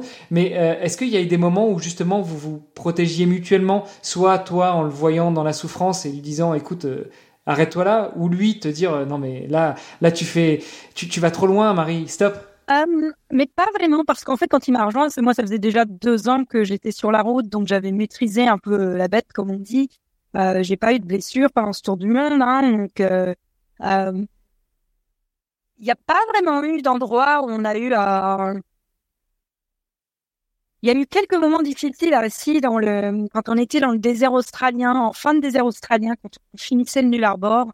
Il y a eu euh, des journées, mais de, de pluie, et je courais le long de cette unique route traverse le pays par en part, où il y a ces énormes camions qui font 50 mètres de long. Ça s'appelle des road trains. En fait, c'est un camion normal, mais qui accroche deux autres wagons euh, derrière lui. Donc, ça donne des trucs de 50 mètres. Alors, vous imaginez quand vous courez sur le côté de la route, et puis que, et donc là, il y avait ces troncs d'eau, on voyait à peine à deux mètres devant, et plus d'un matin, James m'a dit, ben, tu fais off aujourd'hui, tu vas pas, tu cours pas. Et pour moi, c'était déjà tellement gravé dans mon esprit. J'ai ben, pas m'arrêter de courir parce qu'il y a du vent ou qu'il pleut ou qu'il fait chaud. Enfin, pour moi, c'était tellement évident. Donc, bon, je crois qu'il avait compris. Il s'est plus adapté à mon voyage parce que mon voyage était déjà parti depuis deux ans, donc c'est pas vraiment opposé. Mais je sais pas. Peut-être ça aurait été très différent si on était parti à deux depuis le début dans le voyage. Certainement. Et, du coup, lui, t'a accompagné, c'est-à-dire qu'il courait à tes côtés tout le temps ou, euh, il faisait aussi des sauts de puce? Non, alors lui, ce qu'il faisait, c'est qu'il était en charge du, euh, du camping-car. Donc, en fait, il allait conduire tous les matins. Donc, si on était sur le lieu de départ, très bien, bon, je partais en courant. Lui, il conduisait le camping-car et il allait le déposer 42 km plus loin. Et il sortait du camping-car son vélo et alors, soit il venait à ma rencontre, euh, soit il avait autre chose à faire. Euh, il y avait des choses à voir, des grottes, des machins, des trucs. Il faisait son exploration de son côté, et puis on, on se donnait rendez-vous plus ou moins. Il n'y avait jamais vraiment d'heure fixe, mais on savait que euh, en milieu de journée, vers midi, on devait se revoir au camping-car. Et donc nos journées étaient structurées comme ça. Ça veut dire que bon, moi, si j'avais besoin de ravitaillement, si c'était une journée où il faisait particulièrement chaud, je pouvais pas transporter toute mon eau, j'avais la garantie qu'il pouvait venir me retrouver, me donner à boire. Et puis le reste du temps, il était libre de faire ce qu'il voulait, donc il n'était pas complètement collé à moi et à ce que je faisais non plus. Mm. Sur la partie euh, purement euh, physique, alors euh, sur la partie préparation, là aussi on renvoie sur les premiers épisodes qu'on a fait, mais, mais pendant ce tour du monde, pendant ce défi, et encore plus pendant les confinements, quand tu es finalement presque obligé de t'arrêter, même si tu t'es pas vraiment arrêté, notamment pendant la première, le, premier confinement. Euh, tu disais que tu faisais des maraudes euh, à Paris et, tu courais pour euh, ramener, pour aider les gens qui se retrouvaient coincés ou dans la rue, pour ramener à manger ou pour ramener des soins. Mais, mais est-ce que tu as vécu, au-delà de la blessure, des moments difficiles, des moments de doute, des moments de douleur. Euh, la douleur, ça veut pas forcément dire la blessure, ça veut juste dire ton corps t'envoie une alerte, euh, tu la traites, tu la traites pas, euh, et puis des fois il se remet tout seul à l'équilibre, il retrouve son équilibre et tout se remet en place. Est-ce que tu as vécu ces moments un peu difficiles? Alors non, mais par contre, je vivais dans, je vivais mes courses dans une dans une grande rigueur. j'avais, je l'explique dans le livre hein, en détail, j'avais ce que je faisais ce que j'appelle le scan corporel. Donc généralement, je lançais mon scan corporel euh, dès le début de la course, hein, grosso modo dès les dix premières minutes, euh, le temps de me mettre en jambe, de partir, pof, j'en démarrais un juste pour voir. Et le scan corporel, il consiste à partir de la pointe des doigts de pied et de remonter, mais alors infiniment, tu vois. Je vais jusqu'à ressentir chacun des doigts de pied, pour dire ça va, il n'y a pas de frottement, il n'y a pas de machin, tout va bien. Hop, la plante du pied, fait le même exercice, le dessus du pied, les chevilles, et on passe et on passe l'arrière, le talon, et on passe le mollet, et on passe, etc., jusqu'au genou, tout le genou, comment ça se passe, comment il se pose, et on remonte la cuisse, les muscles de la cuisse, ressentir l'action de chacun des muscles, et les hanches, et la posture, etc., jusqu'à la base du cou. Je vous la fais courte, donc je remontais tout. Et alors, ce scan, il peut durer très bien 5-10 minutes, si tout va bien, s'il n'y a rien. Et puis parfois, il peut durer une heure. Parce que tout d'un coup, là, je sens un signal dans le genou. A un truc, ça fait pas encore mal, mais c'est une tension qui devrait pas être là. Et en fait, j'avais un, niveau de finesse, de perception de tout, mais qui était un travail qui avait été démarré pendant ma préparation ou avec le physio, où on apprenait quand même à, à ressentir l'action de chaque muscle individuellement, hein, à travers des... Euh, par exemple, il me disait, toi, là, ce muscle-là sur l'extérieur de la, la, cuisse, là, t'as un problème à la hanche parce que tu l'engages pas assez. J'étais là, mais comment je fais pour engager ce muscle, celui-là en particulier? Moi, je je sais pas, j'appuie ma jambe par terre. Et donc, il me faisait un exercice qui allait engager uniquement ce muscle-là. Il me disait, toi, cette sensation quand tu fais cet exercice, essaie d'aller la retrouver quand tu cours. C'était un boulot, mais ça a duré deux ans pour moi, hein, de, enfin, et encore, hein, mais je suis devenue ma propre experte comme ça. Donc, ce scan corporel, il consistait justement, et c'est marrant parce que tu l'as dit dans ta phrase, tu as dit euh, le corps t'envoie des signaux, euh, tu les écoutes ou tu les écoutes pas. Bah moi j'écoutais absolument tous les signaux. Et c'est pour ça que je dis, je n'ai même pas eu une cloque. Et il y a des gens, ça les fait marrer. Mais non, parce que pour que la cloque arrive, il y a déjà eu du frottement avec quelque chose. La chaussette, la chaussure, je sais pas. Donc, tu as ignoré le frottement. Je t'ai dit frottement, moi, le cerveau, j'envoie pas le signal. Là, je le, je, direct. Et puis, il y a le frottement qui se passe. Et puis, il y a la peau qui commence à réagir. Et puis, il y a de l'eau qui commence à se former sous la peau, etc. Ça veut dire que tu imagines le nombre de signaux que tu envoies à la poubelle quand tu une cloque qui arrive. Alors que moi, le petit signal du frottement, je suis là, ah non, non, non, non, non, non, non, moi je pas de cloque, parce que si j'ai une cloque, demain, je dois recourir un marathon avec. Donc j'enlève la chaussure, enfin juste la chaussette, je fais gaffe à la manière dont les lacets sont faits, etc. Donc j'ai pas eu une cloque, mais c'est un boulot, ça prend beaucoup de, de temps de, de temps intellectuel aussi, hein, de, de faire ça. Euh, parce que ça prend du temps et il faut s'y soumettre. Parfois, je me suis mettais plusieurs fois par course. Donc, je démarrais le premier, souvent euh, 10 minutes après le début de la course. Et puis j'allais en faire soit un autre, soit encore un autre, autant qu'il fallait. Et ça permettait donc de, de, passer énormément de temps à écouter tout et à adresser.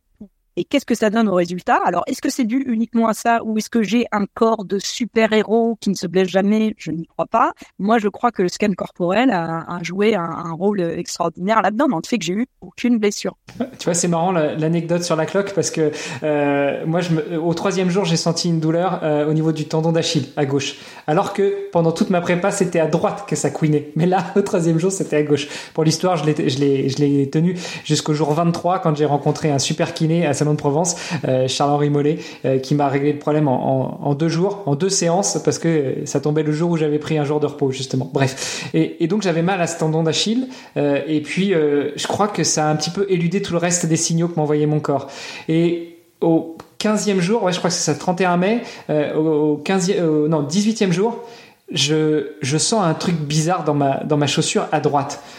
Puis, j'enlève la chaussure. Pourtant, j'ai des chaussettes 5 doigts, tu sais, donc c'est genre de chaussettes, tu les mets. Bon, là, sur le défi, ça, s'enfilait assez facilement. Hop, j'enlève la chaussure, j'enlève la chaussette, et là, qu'est-ce que je découvre? J'ai juste un ongle sauté, comme ça, Et en fait, a priori, j'avais euh, une grosse cloque au niveau de, en dessous de l'ongle qui s'est formée en dessous de l'ongle et puis ça a gonflé puis ça a fait sauter l'ongle et puis puis voilà mais il n'y avait pas de douleur entre temps donc pour revenir sur l'histoire des, des, des, signaux complètement ignorés mais t'imagines le nombre de signaux que j'ai ignorés? Parce que la cloque le qui pousse l'ongle l'ongle qui saute et une fois que l'ongle a sauté bah j'ai fini comme ça et je ressentais pas de douleur. Mais est-ce que je ressentais pas ou est-ce que mon, mon cerveau n'écoutait pas ce signal là bref euh,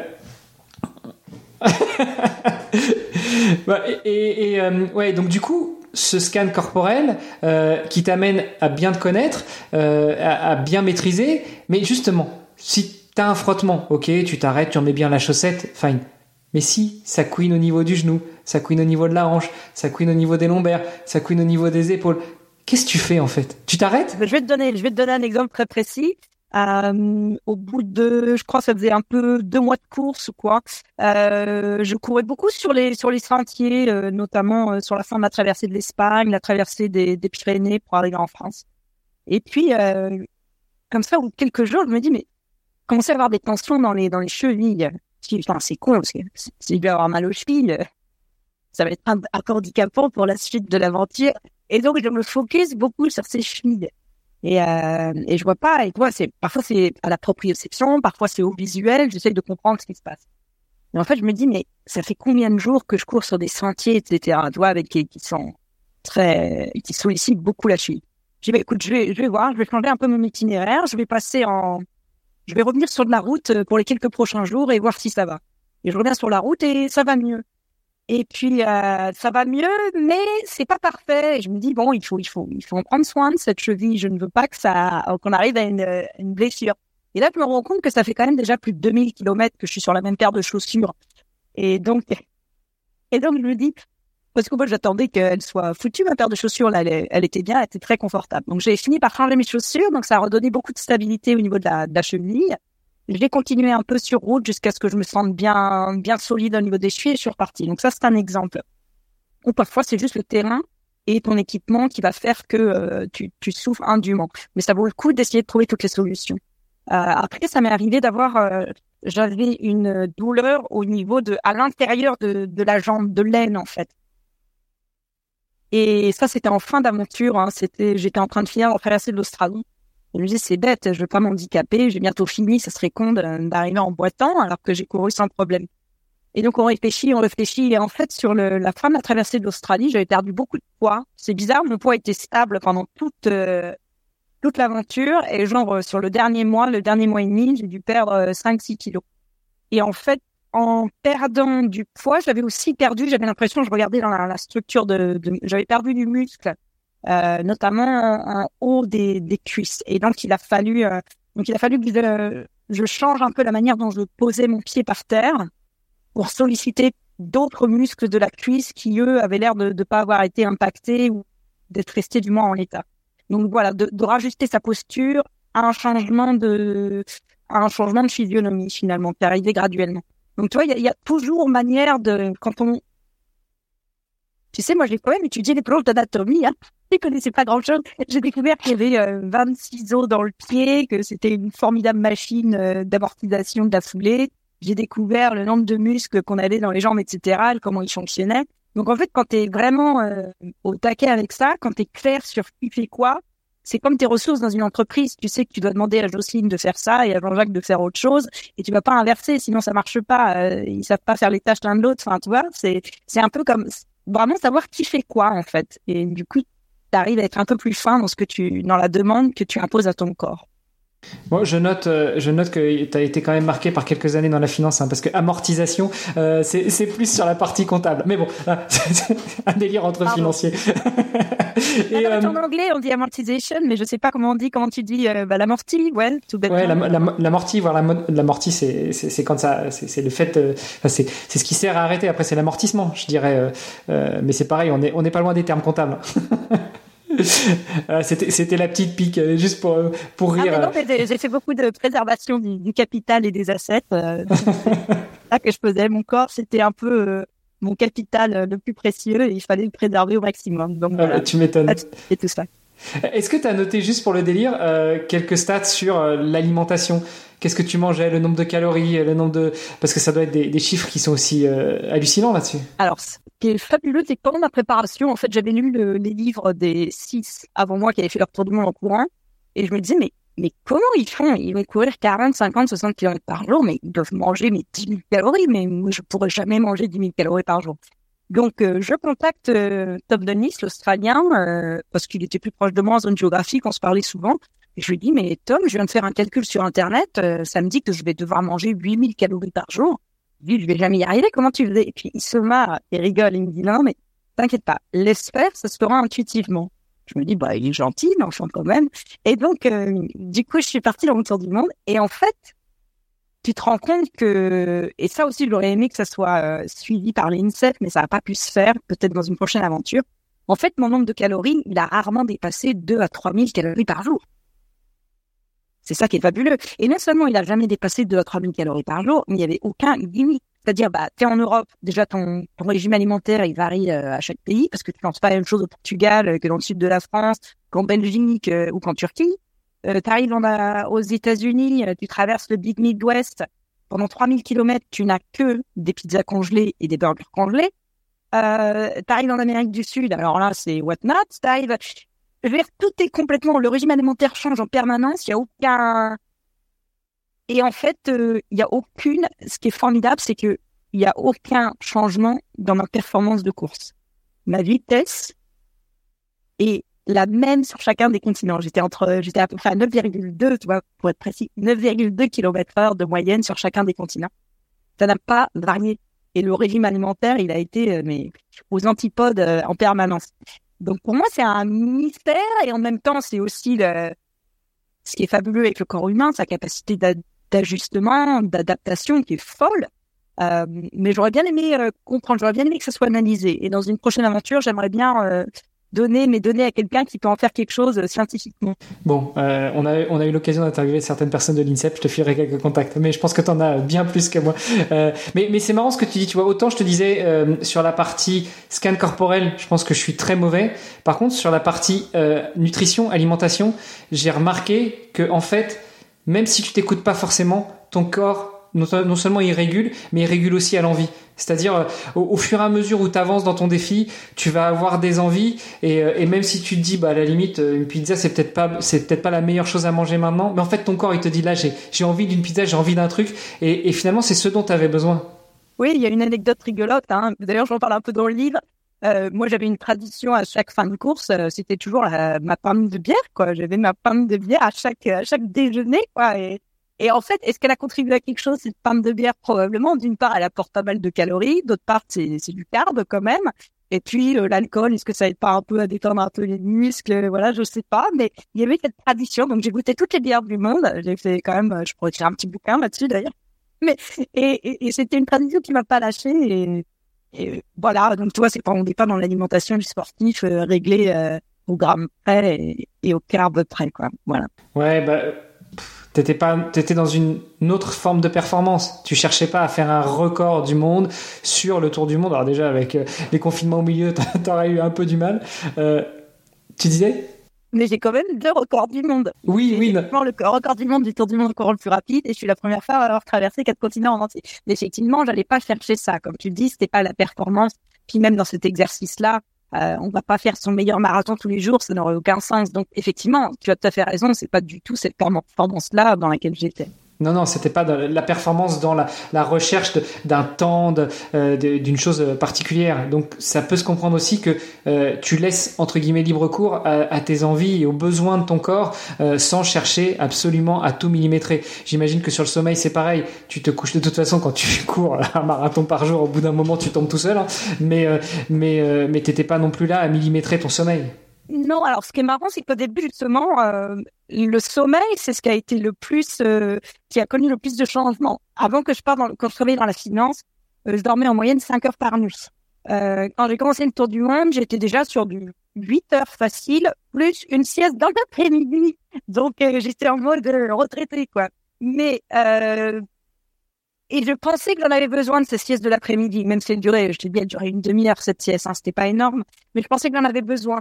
Et puis au fur et à mesure de l'aventure, bah, elle a sauté. Je m'en suis rendu compte que j'en avais pas tant besoin que ça. Et puis euh, quand je suis arrivée au niveau des États-Unis, où il y avait quand même pas mal de nuits de camping, alors euh, au milieu des parcs naturels euh, sauvages avec les ours à côté et tout, donc on dort moins bien, hein, des petites nuits quand même, je vais pas vous le cacher. Mais et donc en fait le sommeil, au début c'était un, je pense que c'était un gros facteur de d'ajustement. Et puis progressivement, au fil des mois, au fil des années, il est revenu plus ou moins je faisais quand même pas 5 heures par nuit, mais j'étais plus sur du 7 heures par nuit et ça passait quand même. c'est tellement excellent parce que c'est vrai qu'on pourrait dire au fur et à mesure des heures, au fur et à mesure des jours, carrément au fil, au fil des années pendant ton défi. C'est ça, mais c'est pas la même ligne de temps. Ouais, c'est clair, c'est pas la même ligne de temps. De tout ça, tu nous as dit que T'en as ressorti plein de choses, plein de souvenirs. Évidemment, un livre, euh, on est revenu un petit peu dessus, aux éditions euh, Calman Levy, ce qui est pas mal quand même, hein, comme éditeur. Et puis tu nous as glissé aussi, comme ça, je te dis que je l'avais posé, mais, mais tu l'as redit de toute façon, qu'il y avait peut-être d'autres défis, d'autres projets, des choses aussi énormes Aussi énormes, je sais pas, parce que bon, est-ce que j'irais refaire un tour du monde? Enfin, Franchement, hein, si j'en avais les moyens financiers, euh, je repartirais sans problème refaire un tour du monde euh, en prenant une autre ligne, hein, parce que j'ai traversé par exemple les US de Seattle à New York. Moi, ça me dérangerait pas de faire de la Californie à la Floride. Euh, ça serait tout temps une nouvelle expérience. Mais non, enfin, je pense pas repartir sur autant d'années, du moins pas dans l'immédiat. En revanche, c'est vrai que j'ai traversé quatre continents peuplés euh, en courant, de part en part, et donc il y en a, il en reste deux, que sont l'Afrique et l'Asie. Alors, c'est vrai que c'est des continents qui géopolitiquement sont quand même pas simples, parce que là, si on parle de l'Asie, par exemple, partant des rives du Bosphore où je m'étais arrêté, il faut aller traverser soit la Russie, donc a priori non, euh, tous les pays en stand, donc il y a quand même pas mal de Kazakhstan, Pakistan, etc. C'est quand même compliqué. Euh, donc l'Asie pour moi est encore un petit peu plus compliqué. J'attends que la situation se dégage un peu. En revanche, l'Afrique, j'ai trouvé une ligne de traversée. Que pourtant l'Afrique c'est pas simple. Hein. Il y a encore le Congo, il y a encore, euh, il y a mille conflits, mille problèmes en Afrique. Mais j'ai trouvé une ligne qui permet de le traverser d'un océan à l'autre en faisant euh, 4-5 mois de course. Et euh, si la situation géopolitique change pas, j'aimerais que ce soit mon projet de 2025, donc qui me laisse quand même le temps de me remettre un petit peu à flot financièrement sur l'année 2024. Et puis euh, voilà, ce serait une aventure plus courte. Tu vois, on parle de 4 mois, 5 mois, mais mais pour moi c'est la même chose. Tu parles de tous ces ces souvenirs que j'ai sur tout ce qui reste. Moi, s'il y a une chose qui reste de tout ça, c'est euh, la valeur incroyable qu'il y a à aller dans le monde euh, et à y aller il n'y a pas besoin d'être aux antipodes, hein, comme toi, tu as traversé de la France, elle est extraordinaire, il y a une valeur, tu as appris quelque chose sur la France. Tu vois la France différemment, tu en as vu toutes ces, euh, toute sa beauté, toute sa richesse, tu en as vu l'accueil des habitants, tu en as vu tout ça. Et en fait, cette expérience-là, on la, renouvelle à l'infini quand on, quand on y va, et encore quand on y va en courant, plus à nu devant tout, devant le monde, devant les gens, devant tout. Et donc, on en reçoit beaucoup plus en retour. Et donc, c'est cette valeur-là d'y aller, et d'aller chercher du monde quelque chose d'autre que ce que je peux en recevoir si je reste sur mon canapé toute la journée à regarder des émissions du monde entier à la télé. Tu vois, et c'est ça qui est pour moi qui est intéressant. Et cette valeur-là, je pense que maintenant elle est complètement ancrée en moi. J'aime la partager, j'essaie de, l'expliquer et c'est ce qui me guide. Ouais, il y en aura d'autres projets, bien sûr, j'espère, tant que je suis encore en pleine santé, ouais. Tiens, d'ailleurs, tu dis en pleine santé, ça me fait réagir. Est-ce que tu crois que ce genre de défi, ça permet de garder la forme, de garder la santé. Souvent, on entend dire ouais, le sport, trop de sport, ça nuit à la santé. Bon, souvent des gens qui pratiquent pas, c'est peut-être un peu de jalousie aussi, mais, est-ce que tu crois que de tels défis, ça permet justement de garder la santé? Je parle de la santé physique, hein, pas forcément de la santé mentale, parce que là, on l'aura bien compris, ça décuple la santé mentale, évidemment. Moi, j'ai deux, j'ai vraiment des certitudes à ce niveau-là, c'est que d'une part, euh, d'avoir couru comme ça pendant deux ans et demi, et le fait aussi que j'ai pas eu de blessure la tête, hein, d'une certaine manière, ça a renforcé dans mon cas, ça a renforcé la solidité de, de tous mes joints, de mes articulations, de, de, mes, de mes os, de ma structure musculaire, etc. Ça, j'en suis convaincue.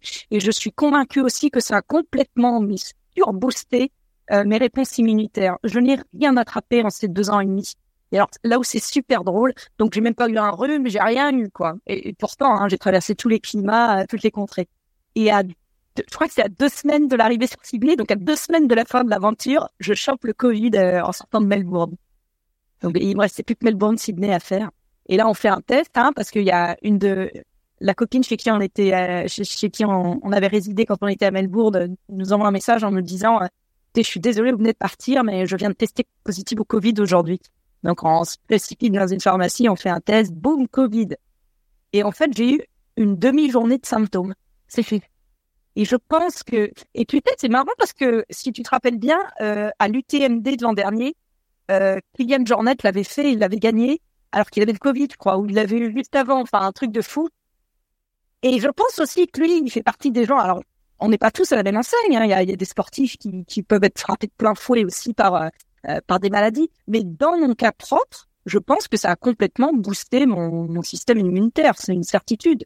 Donc, dans mon cas, parce qu'on peut pas généraliser, toi, c'est des sujets qui sont trop. On a vu des, on a vu des, pardon, des, athlètes être frappés de par le, frappés pardon de plein fouet par le, Covid ou d'autres maladies. Donc il y a, jamais d'immunité garantie, mais je trouve que voilà, si c'est fait intelligemment, et puis si on a aussi les bons gènes, je pense que avoir les bons gènes, c'est aussi très essentiel. Merci papa, merci maman pour ça quand même. Et, et depuis que tu es arrivé, est-ce que tu as été malade? Parce que moi, euh, j'ai pareil, hein, pendant toute la prépa, pendant le défi, rien. Euh, Peut-être un petit rhume, mais comme toi, qui a duré une demi-journée, quoi, une, après, une demi-après-midi.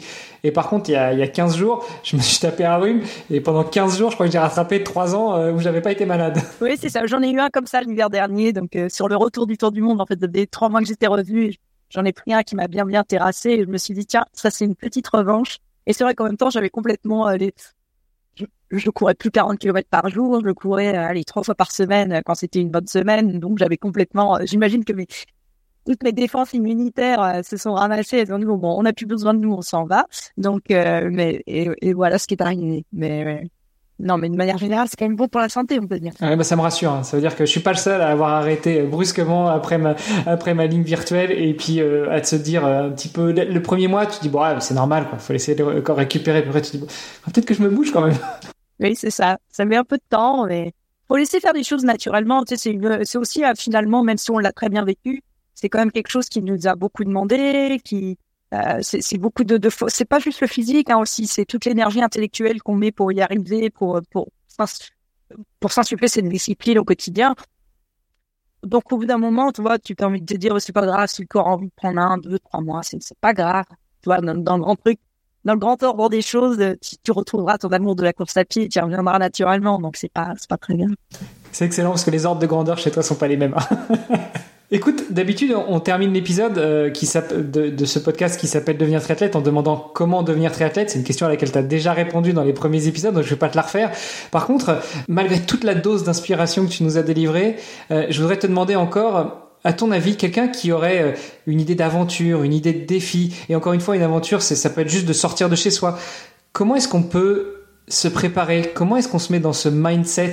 Comment est-ce que on fait ce premier pas pour aller vers son aventure alors moi, je suis très pragmatique, comme tu nous l'as dit plus tôt. Tu l'as remarqué, je viens du monde de la finance. Et moi, en fait, quand j'ai un objectif, quand j'ai un rêve, euh, la manière que j'ai d'arriver à ce rêve, c'est d'aller construire euh, le plan, le pont entre le réel et l'imaginaire, entre ce qui est dans mon esprit et le rêve que je veux atteindre.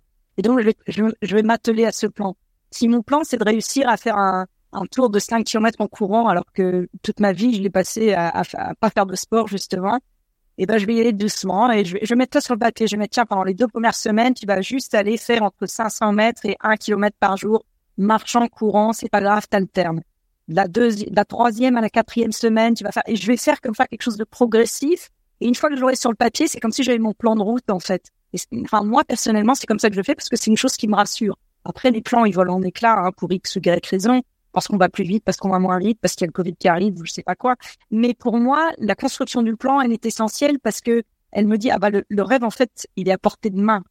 Il y a, il y a un passage, il y a un pont qui existe moi, c'est comme ça que je fais. Mais tout le monde n'est pas branché pareil, mais c'est le seul conseil que je peux donner. Bah écoute, merci beaucoup. Euh, déjà, euh, euh, je, t'ai appelé par ton nom et ton prénom, mais tu as un petit surnom quand même dans le, dans, le monde de la course à pied. C'est ça. Et d'ailleurs, mon, mon, blog, hein, mon site internet était basé sur ce surnom. C'est parce que mon nom, c'est Marie Léoté, mais à l'étranger, ça devenait souvent Lutti. Et donc, euh, bah voilà, les gens ont fini par m'appeler l'outil L-O-T-I-E. Et donc, c'est comme ça qu'on me retrouve sur Internet et notamment tout mon carnet de voyage euh, qui est en ligne et disponible. Et n'oubliez pas non plus le livre Le monde sous mes pieds. Voilà, justement, j'allais te demander où est-ce qu'on te retrouve si on veut rester en contact avec toi et puis euh, même si on veut lire tes histoires. Donc, c'est enfin ton histoire pour l'instant. Peut-être que tu écriras d'autres livres pour trouver le fil rouge avec tous tes défis, toutes tes histoires et notamment cette traversée de l'Afrique, peut-être cette route que tu as trouvée. donc, sur les réseaux, c'est l'outil euh, runner et puis euh, et puis le livre euh, Le monde sous mes pieds. C'est ça, c'est ça, c'est exactement ça. En tout cas, j'aimerais bien vous, retrouver. De toute façon, on se reparlera d'ici là, mais défi Afrique 2025. Donc voilà, c'est dans les c'est dans les tuyaux. Je note, je note. Et puis si tu retournes à l'armitière à Armand, je te l'ai dit, moi je suis rouennais à la base, donc si tu y retournes, fais signe et puis on verra si on arrive à se croiser là-bas ou ailleurs, hein, peut-être un jour pour repartager à nouveau un peu de course à pied ensemble. Super, bah écoute, merci beaucoup Marie. On te souhaite une bonne continuation, encore plein de belles foulées, euh, et puis euh, on suivra avec attention euh, ce, projet en 2025. Super, merci beaucoup Manu, un plaisir de parler avec toi. Merci. Merci d'avoir écouté cet épisode jusqu'au bout. N'oubliez pas de rejoindre notre groupe Facebook pour discuter avec les invités, commenter et poser vos questions. Et Olivier et moi, nous vous répondrons dans un prochain épisode. À la semaine prochaine. Salut les sportifs.